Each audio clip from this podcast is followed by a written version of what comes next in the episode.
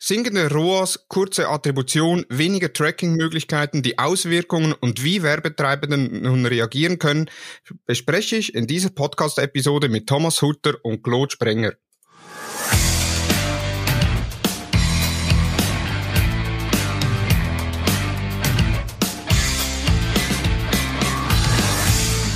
Hallo und herzlich willkommen zu Digital Marketing Upgrade, präsentiert von der Hutter Consult. Mein Name ist Thomas Besmer. Das Thema beschäftigt die Werbetreibenden bereits seit einigen Wochen und Monaten und nun wird es immer konkreter. Das Update von iOS 14. Apple hat mit dem neuesten Update für iOS neue Datenschutzberechtigungen eingeführt, denen Menschen explizit zustimmen müssen, damit Apps auf die Werbedaten und anderen Tracking-Informationen des Geräts zugreifen können. Bei der Nutzung aller iOS-Apps wird neu eine Abfrage erscheinen, über welche das Tracking abgelehnt oder akzeptiert werden kann.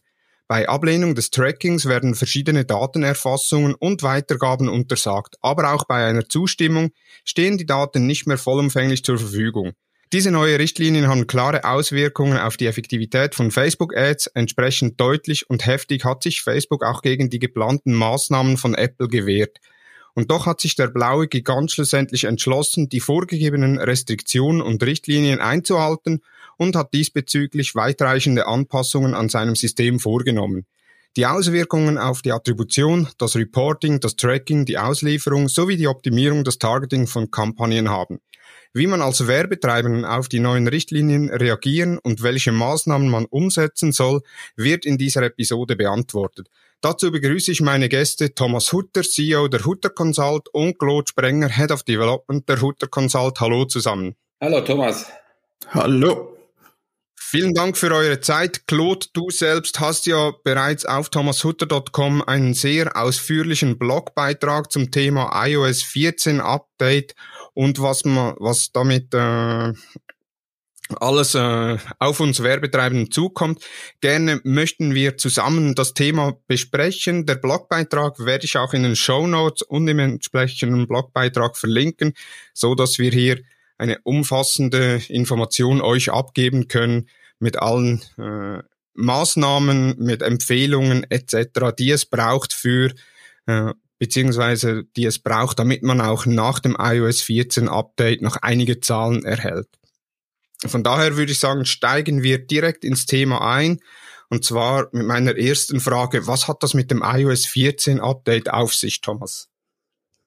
Ja, Facebook ähm, muss sich da Änderungen unterwerfen, die Apple bereits im letzten Sommer, also im Sommer 2020 angekündigt hat, und zwar mit Einführung dieses App Tracking Transparency Framework oder eben kurz äh, ATT, ähm, was eine wesentliche Erweiterung für das Betriebssystem iOS 14 äh, bedeutet. Das heißt, beim Öffnen einer App, ob Apps oder Websites von Drittanbietern, wird Apple zukünftig den Nutzer um Erlaubnis bitten, ob ähm, ein Tracking möglich ist, beziehungsweise der Nutzer muss eine explizite Einwilligung geben für das Tracking, also ein Opt-in, nicht ein Opt-out, wie man das in der Vergangenheit gekannt hat, ähm, wie die App äh, mit den Daten umgeht und äh, wie sie für Personalisierungszwecke angewendet werden können. Und ähm, das ist natürlich eine bedeutende ähm, Änderung, insbesondere wenn man bedenkt, dass eben ein Opt-in erfolgen muss und nicht ein Opt-out, ähm, wo natürlich jeder Nutzer mit der Frage konfrontiert wird, will ich das Tracking, will ich das nicht? Und ähm, wir kennen das bereits von den Websites her mit äh, diesen Cookie-Abfragen, die ähm, im Zusammenhang mit der DSGVO abgefragt werden. Ähm, auch da gibt es ja die unterschiedlichen Varianten und da geht man häufig ja eher von einer Opt-out-Variante aus, beziehungsweise der Nutzer kann zustimmen. Äh, und das ist hier natürlich eine massive Verschärfung gegenüber dem, was wir äh, an anderen Orten bereits gesehen haben. Also ist das ähnlich so wie die Standortfreigabe? Apple hat ja schon mit dem iOS Update 13, glaubst, die Standortfreigabe eingeholt bei Apps. Das heißt, eine App, die auf den Standort zugreifen wollte, bekam der Nutzer eine Meldung, äh, ob er das zulassen möchte. Und da ist ja dann auch die Erfahrung äh, oder die Daten, vor allem in Amerika, zeigen ja, dass nur circa oder dass 50 bis 80 Prozent der Nutzer die Standortdaten deaktivieren bei Abfrage. Wird das ähnlich sein beim Facebook Pixel beziehungsweise beim Datenaustausch mit Facebook? Also grundsätzlich ist äh, die Methode vergleichbar. Also auch hier ähm, bei der, bei der Standortfreigabe ist es ein Opt-in und nicht ein Opt-out. Entsprechend äh, hat der Nutzer natürlich die Wahlmöglichkeit zu sagen, nein, das will ich nicht. Und äh, das steht dann wahrscheinlich auch eher im, im Vordergrund. Und äh, ja, wie du das richtig gesagt hast, da waren deutliche ähm, Rückgänge spürbar bei der Freigabe, 50 bis 80 Prozent spricht man. Und ähm, es dürfte natürlich auch hier zu erwarten sein, dass ähm, das ähnliche Ausmaße äh, ausnehmen, äh, annehmen könnte. Also sprich, man wird weniger Daten als Werbetreibende, Werbetreibender erhalten. Welche Auswirkungen hat das?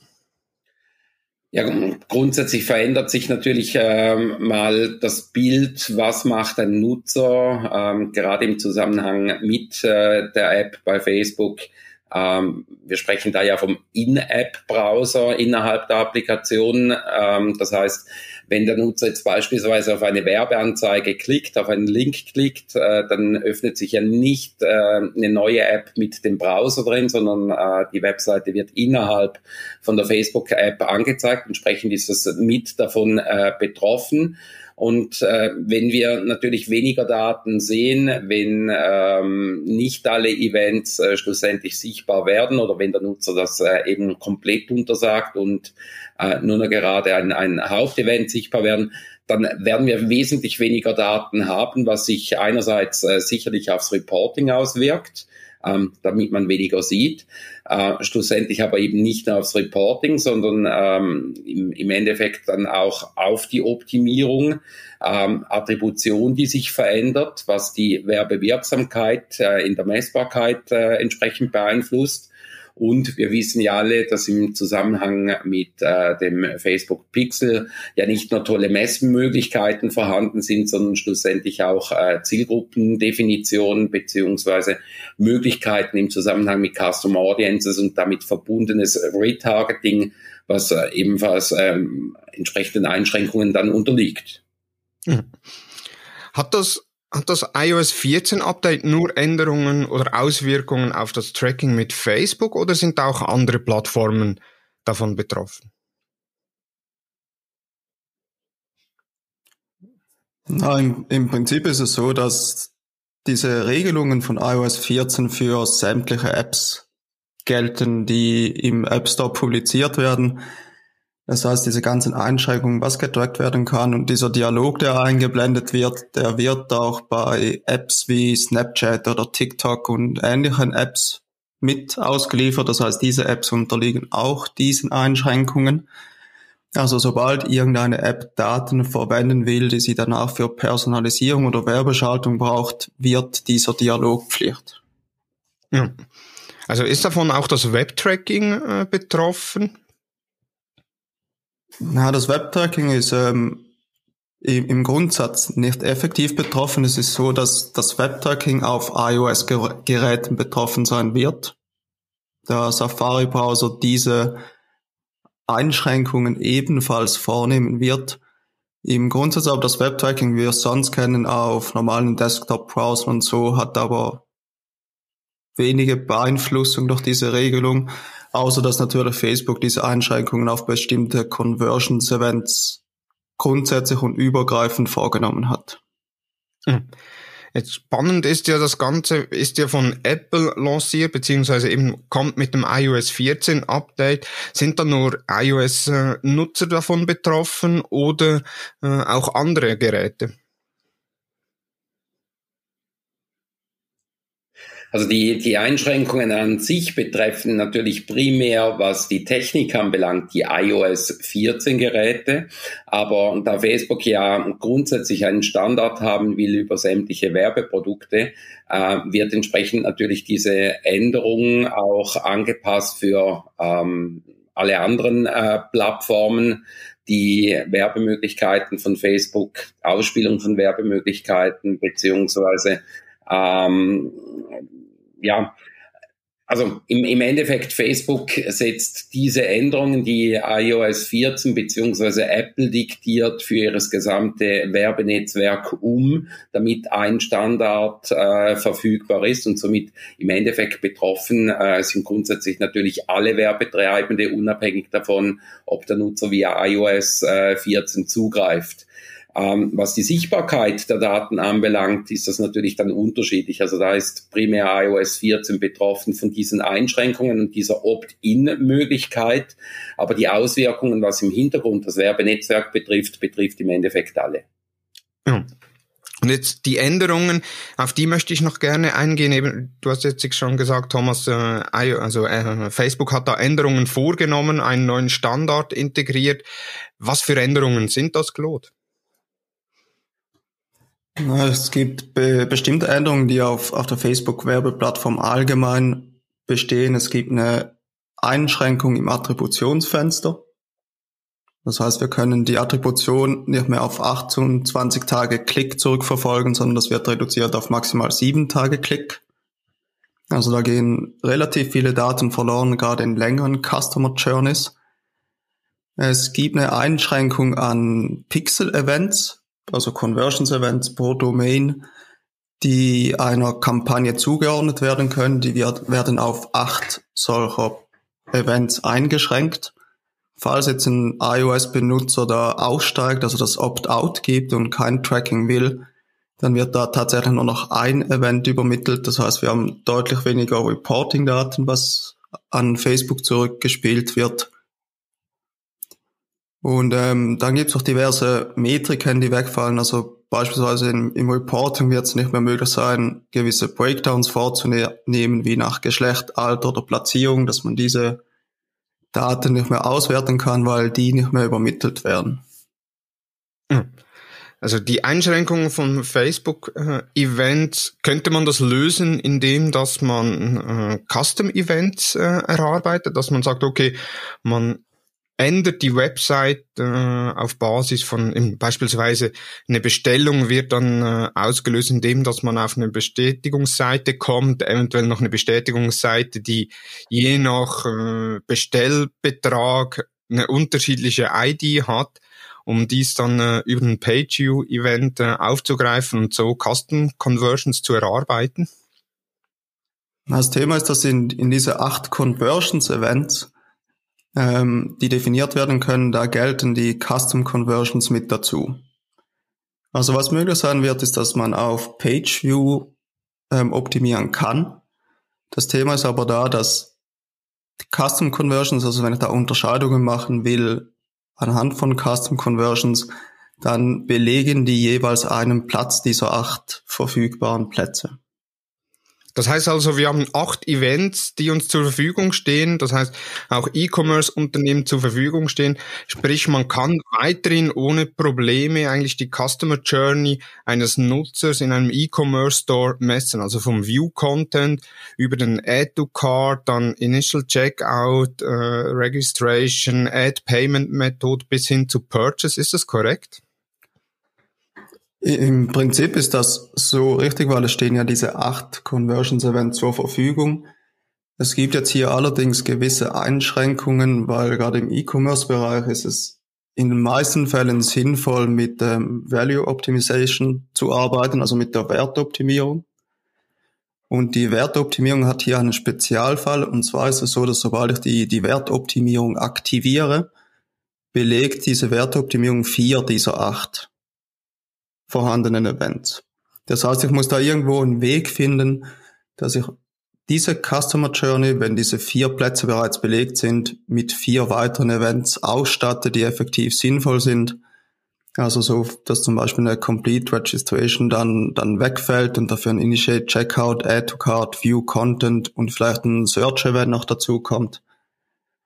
Aber wichtig ist, dass diese Wertoptimierung braucht mindestens vier Plätze. Also ich kann maximal vier dazu definieren. Also das heißt mit anderen Worten, Claude, dass wir eine typische Customer Journey, die man heute detailliert macht, ähm, über die einzelnen Stufen, wahrscheinlich in Zukunft eher verkürzt. Zumindest werden diverse einzelne Micro-Conversions, also Zwischenschritte werden mit Sicherheit wegfallen, ja. Und du sagtest, wenn jemand das Tracking nicht aktiviert, dann wird nur noch ein Event äh, abgefeuert. Also das heißt dann, das wäre dann nur noch den, der Purchase-Event jetzt in einem E-Commerce Store, aber ohne Informationen, äh, welchen Wert dieser Purchase hat, äh, welche Produkt-IDs etc. Äh, bestellt wurden. Also es ist so, dass sobald man sich ausloggt, also diesen Opt-out gibt von diesem Tracking, ähm, ist es so, dass noch maximal wie du gesagt hast, dieser eine Event übermittelt werden kann oder wird. Da müssen wir jetzt etwas ausholen, weil es ist so, diese, diese acht Events, von denen wir gerade reden, die können im Events Manager von Facebook definiert werden, A. Und B müssen sie dort aber auch priorisiert werden. Das heißt, ich muss diesen Events, die muss ich in eine Rangliste setzen. Also von eins bis acht und sobald so ein Opt-out geschieht, ist es so, dass jeweils nur der höchst priorisierte Event, der ausgelöst wird, ähm, an Facebook reported wird. Also wenn wir das jetzt mal betrachten und sagen, wir haben eine, also wir haben jetzt Thomas, der mit seinem iPhone, was jetzt zwar eher unwahrscheinlich ist im ganzen Thema, aber Thomas hat jetzt mal ein iPhone, ähm, gibt das Opt-out in iOS 14 geht auf einen Webshop, guckt sich da zehn Produkte an, also wird eigentlich zehn View-Content auslösen, legt zwei Produkte in den Warenkorb und, und führt dann den Kauf aus. In dem Moment, wenn wir Kauf als die höchste Priorität in diesen Events haben, würden wir nur diesen Kauf-Event-Reporter kriegen. Das heißt, wir wissen nicht, was für Produkte er angeschaut hat. Wir wissen nicht, wie viele das er in den Warenkorb gelegt hat, aber wir wissen, dass er einen Kauf ausgeführt hat. Wenn wir jetzt das weiterdenken und sagen, nehmen wir jetzt aber den, den Add to Card oder einen anderen Event in die höchste Prio, dann würden wir jetzt beispielsweise im, in dem Beispiel, das ich gerade genannt habe, würden wir im Reporting zwei Add to Card Events sehen, aber weder ein View-Content noch ein Purchase. Hm. Wenn ich jetzt den Purchase als höchste Priorität habe, werden dort auch die Parameter mitgeliefert? Also welche Produkte hat Thomas gekauft und äh, welchen Wert hat der Einkauf? Na, im, im Wert, wenn, wenn wir das Ganze betrachten, ist es so, also auch da wieder im Hinblick auf die, die ganze Wertoptimierung, ist es so, dass diese Werte nicht mehr eins zu eins ersichtlich sind, sondern da gibt es eine Einstufung in gewisse Abstufungen, also in, in vier verschiedene Kategorien an Werten. Das kann sein 1 bis 100, 101 bis 200, aber wir haben nicht mehr den einzelnen Wert vorliegen. Sehr gut. Und wie können sich nun Werbetreibende darauf vorbereiten? Also eben du sagtest jetzt im Eventmanager die acht äh, Events auswählen und dann auch noch entsprechend priorisieren. Was gibt sonst noch für Vorbereitungen, die jetzt Werbetreibenden treffen müssen, damit sie weiterhin Daten erhalten von iOS? Also das Wichtigste ist, ist, dass diese ganze Möglichkeit zur Definition dieser Events ist abhängig davon, dass die Domain verifiziert ist im Business Manager. Das heißt, erster und wichtigster Schritt ist, dass ist diese Domain-Verifizierung, die ist relativ simpel über den Business Manager möglich. Da gibt es auch verschiedene Arten, diese Domain zu verifizieren, sei es über DNS, über einen HTML-Upload oder Meta-Tag. Ähm, dann haben wir sicher die Definition dieser acht Conversions-Events, die, die festgelegt werden müssen und priorisiert werden können.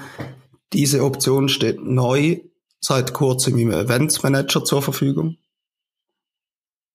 Und dann gibt's mehr Vorbereitung, was die, die ganze Thematik betrifft, wie die Vorbereitung aufs neue Attributionsfenster, weil wir da jetzt mit neuen Datenbasen, neuer Datenbasis arbeiten müssen.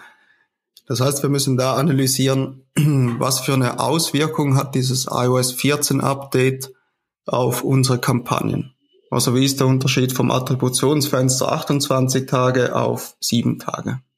Sehr gut. Also eben Attribution von 28 Tagen neu auf 7 Tage heißt ja dann automatisch auch, dass der ROAS grundsätzlich schlechter wird, beziehungsweise es wird dann schwieriger, die Daten mit dem Vorjahr äh, zu vergleichen. Wie, was empfiehlst du da Werbetreibenden, Thomas? Also ich glaube, es würde grundsätzlich Sinn machen, ähm, historische Daten zu exportieren und, und auch historische Daten dann entsprechend auf dieses 7-1-Tage-Modell umzustellen, ähm, damit man vergleichbare Werte schafft. Standardmäßig ist ja eigentlich 28.1 eingestellt. Wenn ich das mit den historischen Daten entsprechend äh, rückwirkend auf 7.1 umstelle, kriege ich wenigstens Vergleichsdaten, ähm, was, was äh, das Zahlenmaterial anbelangt. Und das wäre sicherlich eine gute Vorbereitung, um da vielleicht auch für die Zukunft Entscheidungsgrundlagen zu treffen. Sind äh, Kampagnen grundsätzlich schlechter oder ist es einfach eine andere Betrachtung? Ich meine, man muss hier natürlich schon auch äh, ein, noch ein bisschen differenzieren. Äh, in, in vielen Jobsystemen ähm, ist, ist äh, Time to Purchase ähm, relativ kurz. Das heißt, gerade bei vielleicht Produkten aus dem, ich sage jetzt mal, täglichen Bedarf oder wo es um, um relativ geringe Preise geht, ähm, da ist der Entscheidungsweg für den Kauf häufig relativ kurz und passiert innerhalb von sieben Tagen. Komplexer wird das natürlich da, wo vielleicht auch eine Customer Journey grundsätzlich ein bisschen länger dauert und, und da werde ich sicherlich ähm, Unterschiede feststellen. In, in vielen Bereichen dürfte das gar nicht so tragisch sein. Jetzt gibt es ja in verschiedenen Facebook-Gruppen, äh, wo sich einzelne Werbetreibenden darüber austauschen, dass man aktuell äh, im Werbeanzeigemanager die 28 Tage Attribution schon nicht mehr hat, sondern nur noch auf die 7 Tage Attribution analysieren kann, aber dass äh, über die API die 28 Tage Klick-Attribution noch verfügbar ist und da werden auch schon äh, Hacks äh, sage jetzt mal, kommuniziert, wie man die Daten schlussendlich in einem Google Sheet beziehungsweise in einem Google Data Studio darstellen kann. Ist es sinnvoll, jetzt da irgend so ein Hack äh, auszuführen oder ist das nur eine kurzfristige Variante, um weiterhin auf den 28 Tagen zu bleiben? Nee, also das Thema dahinter ist ja eher, dass ähm, diese 28 Tage, die historischen Daten, dass diese aktuell noch existieren. Also man kann zum jetzigen Zeitpunkt noch auf diese historischen Daten in diesem Attributionsfenster zugreifen, diese exportieren. Sobald diese iOS 14 Einschränkungen effektiv aktiv werden, besteht diese Möglichkeit nur noch über diese sogenannte Insights API. Gemäß aktuellen jetzt vorliegenden Informationen wird aber diese API-Einbindung auch nach den Einschränkungen noch zur Verfügung stehen. Also macht es Sinn, dass man da äh, die Daten aus, den, aus der API zieht und eventuell einfach einen Vergleichsreport erstellt, äh, um zu sehen, wie die Daten wären, wenn man auf der 28-Tage-Attribution weiterarbeiten könnte? Es ist sicher so, dass ähm, so ein Vergleich dabei hilft, dass man die Kampagnenziele sauber verfolgen kann und auch Abweichungen feststellen kann, so dass man die Strategie sauber beurteilen kann, auch wenn Daten verloren gehen. Also in dem Sinn macht es durchaus Sinn, da Vergleichswerte zu ziehen. Und wenn diese Insights API tatsächlich langfristig Daten liefern wird, ist es sicher auch spannend, dass man da parallel jeweils Vergleichsdaten vorliegen hat. Jetzt, wenn wir, wenn wir von diesem 7-1-Tage-Fenster rausgehen, ähm, ich meine, primär diese Daten stehen ja nicht zur Verfügung im Zusammenhang mit den iOS 14 Geräten. Gleichzeitig wird ja Facebook in Zukunft aber auch äh, Datenerhebungen haben von Geräten, die eben nicht auf iOS 14 basieren. Ähm, trotzdem ist das äh, 7-1-Tage-Fenster generell überall gültig. Äh, erhebt Facebook diese Daten 28.1 bei Geräten, die nicht auf iOS 14 basieren, trotzdem und, und macht Facebook irgendetwas damit? Gemäß aktuellen Aussagen ist das relativ schwierig zu be beantworten. Es ist tatsächlich so, dass Facebook kommuniziert, dass ähm, sonstige Tracking-Maßnahmen und Datenerfassungen, die nicht iOS 14 betreffen, weiter so laufen werden. Aber ich glaube, da bleibt es abzuwarten, wie viele Daten auch weiterhin erfasst werden, auch außerhalb von diesem Attributionsfenster, ähm, ob diese 28 Tage Daten über die Insights API immer laufend, also in Echtzeit wieder abgerufen werden können, oder ob die mit diesen Einschränkungen dann tatsächlich deaktiviert werden. Also das heißt, im, im Hintergrund betrachtet, wenn man jetzt annehmen würde, sagen wir mal, 50 Prozent der Daten fallen via iOS an und weitere 50 Prozent der Daten werden über allfällige dritte Geräte äh, generiert. Facebook hat bei den iOS-Geräten 1.7 beziehungsweise 7.1 äh, Daten zur Verfügung, bei anderen theoretisch ja dann entsprechend nach wie vor diese 28.1 wäre ja theoretisch auch denkbar, dass man da mit statistischen Hochrechnungen arbeitet oder bin ich da auf dem Holzweg? Das ist im, Prinzip möglich, obwohl ich da, das kann man ja relativ unabhängig davon machen, ob dann auch zukünftig Daten zur Verfügung stehen, weil diese Hochrechnungen kann man aktuell schon vornehmen. Also das kann man aufgrund der aktuellen Kampagnenstrategien mit Export und Abweichungen berechnen und gewisse Multiplikatoren entwickeln für jede Kampagnenstrategie. Und diese Multiplikatoren kann ich dann unabhängig davon, ob nur noch sieben oder 28 Tage zur Verfügung stehen, jeweils anwenden. Jetzt, wir haben von Facebook-Events gesprochen. Sind da auch App-Entwickler äh, betroffen? Also in Apps hat man ja auch Events über das SDK. Äh, sind die davon auch betroffen? Das ist ähm, tatsächlich der Fall. Also was wir ja im Grundsatz haben, ist, dass diese, diese Basis-Events, diese acht Conversions-Events, die gelten ja übergreifend. Das heißt, auch davon sind App-Entwickler und App-Events betroffen. Ähm, App-Entwickler sind sonst vorwiegend davon betroffen, dass sie mindestens, sobald sie das Facebook SDK einsetzen, müssen sie das jetzt aktuell aktualisieren, weil Facebook hat da mit einer neuen Version ähm, zusätzliche Funktionen veröffentlicht, damit sie dieser Privacy Upgrade Version von, von Apple entsprechen. Das heißt, da muss mindestens das SDK aktualisiert werden. Was auch noch betroffen ist, ist, dass zumindest zum aktuellen Zeitpunkt ist es so, dass ähm, App-Install-Kampagnen stark betroffen sind. Also da ist auch notwendig, dass man die Kampagnenstruktur aufbaut, anders aufbaut so dass App-Install-Kampagnen nur noch in einem Ad-Account durchgeführt werden. Das heißt, eine App wird einem Ad-Account zugewiesen, worüber dann diese Kampagnen laufen. Und ähm, macht auch Sinn, also Facebook fordert auch auf, dass zum Beispiel iOS 14 App-Installation Kampagnen, dass diese jeweils eigenständig aufgesetzt werden. Also so, dass Installationskampagnen für iOS 14 in eigenständigen Kampagnen aufgesetzt werden müssen. Hier ist es aber noch relativ schwierig, da einen definitiven Punkt oder ein definitives Fazit zu ziehen, weil Facebook hat diese Aussage in den letzten zwei Monaten etwa dreimal revidiert. Okay. Sprich, wenn ich jetzt App-Entwickler bin äh, und dort über Dritttools arbeite, es gibt ja so äh, beispielsweise Segmenta und andere äh, Anbieter-Tools, die ich integriere und dann eigentlich über diese Tools endlich wie über einen Google Tag Manager dann einfach nur noch äh, die SDKs integriere, sind diese Tools davon auch betroffen oder wäre das ein Umweg, um das zu umgehen? Ich würde mal sagen, das Wichtigste ist an einem ganzen Thema, es gibt keine Umwege. Also es gibt keine Umwege, diese Restriktionen, die, die auch Facebook jetzt eingeführt hat, zu umgehen. Ähm, unabhängig davon, ob es Facebook SDK eingeführt wird oder nicht. Alle anderen Apps, die jetzt zum Beispiel nicht übers Facebook SDK laufen oder die App Events API von Facebook brauchen, ähm, müssen mindestens ein SKA, ein SK Ad Network API heißt die genau von Apple unterstützen und das ist genau diese API, die, die diese Einschränkungen vornimmt. Also das, und ich glaube, das ist insgesamt wichtig, was man sagen muss. Es gibt in dieser ganzen iOS 14 Thematik gibt es weder für Apps noch für Web irgendwelche Möglichkeiten, diese Restriktionen zu umgehen.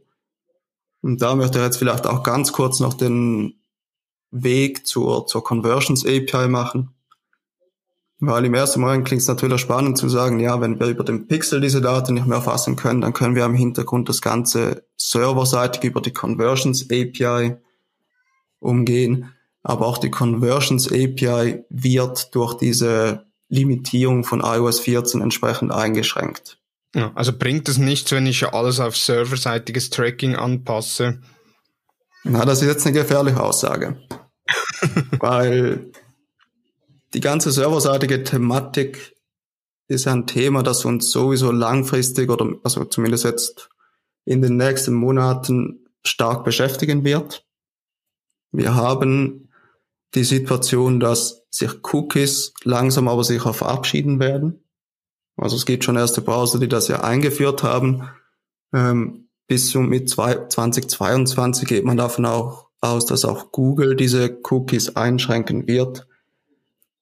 Das heißt, die Umstellung auf Cookie-less Tracking-Lösungen ist gezwungenermaßen wird die notwendig. Das heißt, es macht auch in diesem Sinn aus strategischer Sicht sicher Sinn, dass wir schon jetzt damit starten, diese Conversions API einzusetzen. Im Moment können wir sie natürlich aber noch parallel zum klassischen Pixel nutzen.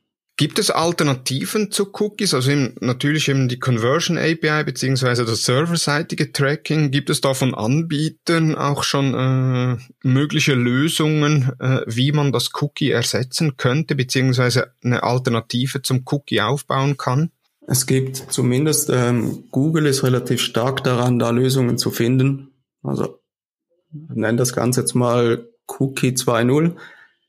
Ähm, erst vor kurzem wurde da kommuniziert mit Flock, einer Initiative von, von Google selbst, die eine Alternative zum Cookie herstellen will. Im Moment ist aber noch sehr viel in der experimentellen Phase, aber es ist gut möglich, dass in den nächsten ein, zwei Jahren hier eine sinnvolle Alternative zur Verfügung steht, die ähnliche Funktionen bieten kann, aber mehr auf diesen Datenschutz wieder Rücksicht nimmt. Spannend. Wenn wir jetzt einen Blick in die Glaskugel werfen, wie wird sich das iOS Update 14 auf Werbetreibende beziehungsweise auf die Werbung auf Facebook auswirken, Thomas? Ich meine, grundsätzlich müssen einige Betrachtungsweisen geändert werden. Ähm, gerade eben äh, Produkte, die vielleicht ein bisschen eine längere Customer Journey haben, äh, müssen da vielleicht auch neu äh, durchdacht werden. Ähm, ich meine, es ist jetzt auch in der nächsten Zeit mal zu beobachten, was heißt das überhaupt mit diesen Änderungen? Was, wie verändern sich äh, beispielsweise Customer Audiences? Wie verändern sich Reporting-Daten? Aber ich meine, grundsätzlich müssen wir uns äh, mit dem Gedanken befassen, was passiert, wenn immer weniger Messmöglichkeiten vorhanden sind und was heißt das äh, im Endeffekt dann auch auf die äh, Performance von Kampagnen. Und was sind so jetzt die nächsten Schritte, die Werbetreibenden zwingend vornehmen müssen? Also ich glaube grundsätzlich mal eine Analyse, wo stehe ich, was nutze ich, ähm, wie äh, sind Daten heute aufgebaut, äh, wie sind Customer Journeys heute aufgebaut, ähm, wie ist das Vergleichsmodell, wenn ich äh, die Veränderung durch iOS 14 betrachte äh, und dann entsprechende Differenzbetrachtungen, also einerseits Dinge, die angepasst werden müssen, äh, entsprechend vornehmen und, und andererseits dann aber auch äh, Learnings daraus ziehen, äh, was bedeuten diese Änderungen und äh, wo sind Anpassungen notwendig. Jetzt interessant an den ganzen Änderungen finde ich auch, oder eben auch am Blogbeitrag von Claude, der ja sehr umfassend ist. Äh, unser Blog zeigt an, dass die Lesezeit bei 38 Minuten ist, wenn man den komplett durchliest. Also da die Empfehlung an alle Hörerinnen und Hörer, die sich mit dem Thema beschäftigen, äh, auf thomashutter.com den Blogbeitrag rund um das iOS 14 Update von Claude Sprenger lesen. Aber was ich dort drin sehe, ist, es ist sehr technisch. Also die ganzen äh, Tracking-Möglichkeiten äh, bis anhin, Digital Marketer oder Online-Marketer, die haben sich zwar mit dem Tracking auseinandergesetzt, oftmals hat dann aber die Integration eine Webentwicklung gemacht oder äh, die Webagentur oder wie auch immer. Und jetzt plötzlich äh, ist das ein Thema, das Werbetreibenden angeht. Wird das etwas sein, was zukünftig auch, ich sage jetzt mal, die Anforderungen an äh, Online-Marketer ändern wird, dass da immer mehr technisches Know-how oder technisches Verständnis gefordert ist? Also ich meine, grundsätzlich wäre ja dieses Know-how schon in der Vergangenheit äh, wünschenswert gewesen.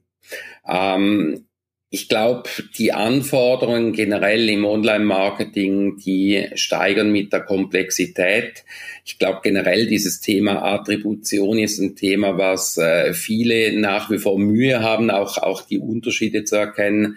Was sind äh, Analysemethoden auf Cookie basierend, beziehungsweise wo, wo haben wir People-based äh, Methoden? Wo ja, ich sage jetzt mal, die Technologien, die Facebook einsetzt, wesentlich weiter fortgeschritten sind als die ganze Cookie-based äh, Thematik.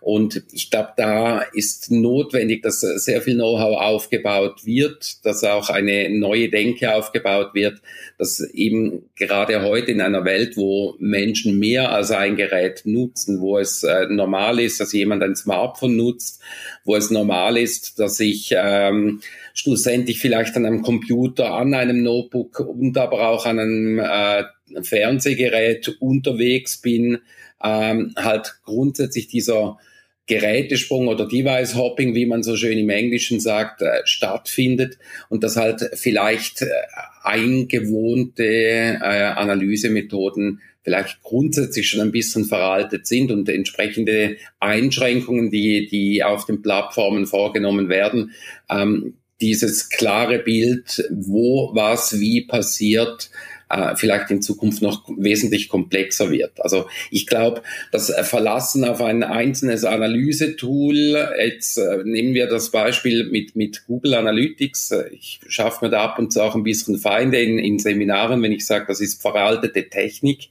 aber wo man geräteabhängiges Tracking macht, ähm, da, da, da muss man umdenken und ich glaube, da geht die Anforderung dann an den Online-Marketer auch äh, wesentlich weiter als nur, wie kreiere ich schöne Ads und wie setze ich ein sinnvolles Targeting auf, sondern auch eben hinten heraus die Messung, was passiert wo und entsprechend aber auch äh, die betriebswirtschaftliche Berechnung, was macht Sinn, wo liegen Nutzschwellen, äh, was ist ROAS, was ist ROI äh, etc. Und ähm, ich ich glaube, da werden die Anforderungen prinzipiell schwierig. Und du hast es vorher gut gesagt, also auch dieser Beitrag, äh, den Claude gemacht hat, ich sagte ihm ja eigentlich eine Mini-Doktorarbeit, wenn man so ein bisschen dahinter liest und auch weiß, was man alles in dem Zusammenhang studieren muss. Das dürfte für viele Online-Marketer und Social-Media-Marketer grundsätzlich schon fast technisch überfordernd sein. Das heißt, auch da kann man sich natürlich überlegen, inwieweit mache ich mich da tatsächlich in diese Thematik hinein schlau und hinterfrage alle meine Dinge oder setze ich da allenfalls dann auf äh, entsprechende Spezialisten, die sich mit diesem Thema auskennen und unter Umständen für mich gewisse äh, Fragen vorbereiten, die ich beantworten muss, ohne dass ich selbst diese Fragen äh, selbst erarbeiten muss. Und ähm, das ist mein Plädoyer in die Richtung, äh, das Thema lieber bald anzugehen, als abzuwarten, bis dann eine sinnvolle Datenbasis fehlt. Und wer das Thema bald angehen möchte, da haben wir von der Hutter Consult auch ein sogenanntes iOS 14 Ready Paket. Was beinhaltet das Paket, Thomas? Ja, das äh, Facebook und Instagram iOS 14 Ready Beratungspaket, das beinhaltet mal primär das Kickoff-Meeting, wo man Ausgangslage, Ziele, aber auch die Zeitplanung und die Zuständigkeiten miteinander definiert. Es erfolgt danach ein Review beziehungsweise auch eine Analyse in Hinblick auf Attribution, Reporting, aber auch das ganze Thema Tracking und Optimierung sowie die betroffenen Targeting und Auslieferungen. Äh, daraus entstehen Reportings und äh, eine Dokumentation wiederum auf diese Bereiche Attribution, Reporting, aber Tracking und Optimierung oder auch Targeting und Auslieferung. Das Ganze wird in einem Meeting besprochen mit den Handlungsempfehlungen zu diesen drei Themenbereichen und bei Bedarf ähm, bietet man dann auch für die Umsetzung einen entsprechenden Support, äh, falls man das als Kunde benötigt. Sehr spannend. Also dort auch eben, dass man gemeinsam auch die Events priorisiert, je nach Zielsetzung des Unternehmens beziehungsweise den Marketingmaßnahmen, da auch Handlungsempfehlungen abgibt. Meistens wird ja dann die technische Umsetzung intern äh, durchgeführt, dass man auch da Handlungsempfehlungen beziehungsweise Anleitungen abgibt. Also so eben, wie es der Name sagt, ein komplettes iOS äh, 14 Ready Paket, um so auch zukünftig äh, auf möglichst viele Daten zurückgreifen zu können. Also ich hätte noch eine Frage, Claude. Ähm, ich meine, jetzt sprechen wir immer von iOS 14 und du weißt, äh, ich bin ja ein vehementer Gegner von Apple-Geräten und, und werde das auch nie einsetzen, außer ich würde mal eins geschenkt bekommen. Ähm, wir sprechen hier immer von, von iOS 14. Ist denkbar, dass Google auf Android etwas Ähnliches einführt? Ist dazu schon etwas bekannt? Was man hier ganz klar beachten muss, ist, dass, dass Apple und Google im Grundsatz unterschiedlich funktionieren. Also Google ist auch relativ stark abhängig von, von Werbemaßnahmen und entsprechenden Daten, die sie benötigen. Es ist also unwahrscheinlich, dass Google von sich aus ähnliche Maßnahmen ergreifen wird, wie, wie Apple jetzt macht. Es wird eher so sein, dass es gut möglich sein wird, dass Google entsprechende Maßnahmen treffen muss oder wird, um diesen Anforderungen auch von Apple zu, zu entsprechen. Dass hier aber aus Eigeninitiative von Google ähnliche Maßnahmen kommen, ist, ist unwahrscheinlich. Das Einzige, was aktuell bekannt ist, ist das, was wir schon angesprochen haben, ist, dass diese Cookies deaktiviert werden. Okay, danke für die Einschätzung.